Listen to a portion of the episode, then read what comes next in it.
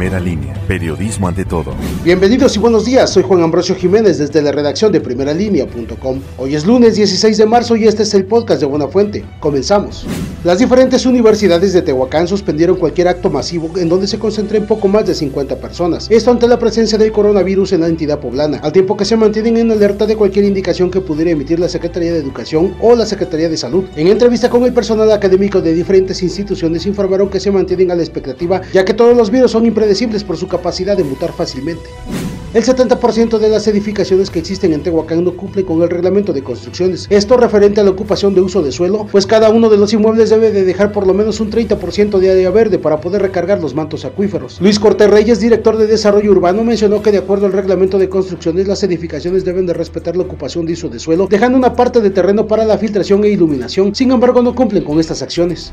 Con la finalidad de indagar más acerca de las especies que existen en la reserva de la biosfera, autoridades buscan promover las firmas de convenio con algunas universidades y otras organizaciones. Fernando Reyes Flores, director de la Reserva de la Biosfera Tehuacán Cuicatlán, dio a conocer que se busca continuar con el monitoreo biológico para evaluar el hábitat de la fauna.